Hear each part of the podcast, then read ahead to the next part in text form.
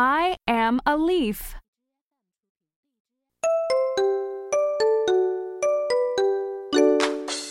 Hi, I'm a leaf. I live on a maple tree. See the ladybug? She's crawling on me. It tickles. Many leaves live in my tree.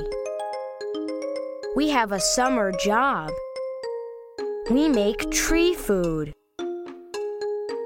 We make it from air and sunlight. Mmm. That sun feels good. We also need water to make tree food. Rainwater goes into the soil. It goes into the tree's roots. It goes up the tree.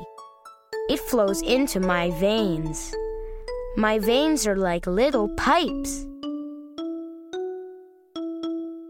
I mix sunlight, air, and water. Then I add something green. It's called chlorophyll. Chlorophyll is green. It makes me green. All summer long, I have made tree food. Once a caterpillar came by. Nibble, nibble, nibble. It ate a little hole in me. But I still did my job.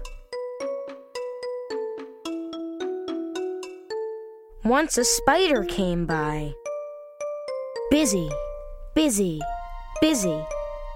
It made a big web but I still did my job.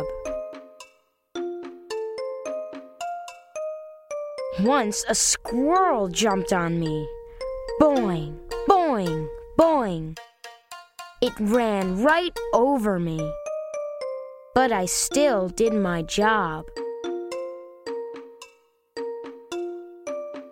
Now fall has come. My work is over my green goes away. Now I am red, yellow, orange. It's party time. All the leaves in my tree are turning colors. People ooh and ah. The wind blows. We break away. We dance with the wind. Whee! Gently, we land on the ground. We rest. Winter has come. The forest is white with snow. Some trees stay green. They are called evergreens. Slowly, leaves turn into soil.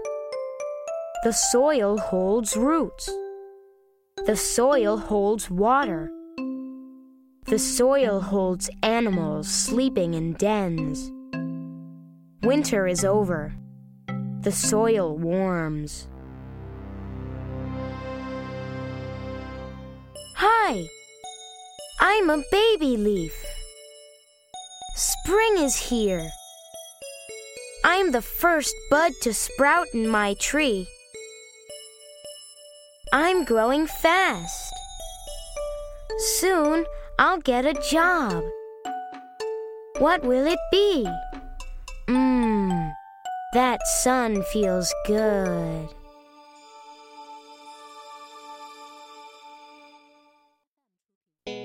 More about leaves. Leaves come in many sizes and shapes.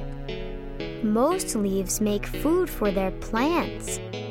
Which leaves are good for people to eat? Salad leaves and spinach leaves.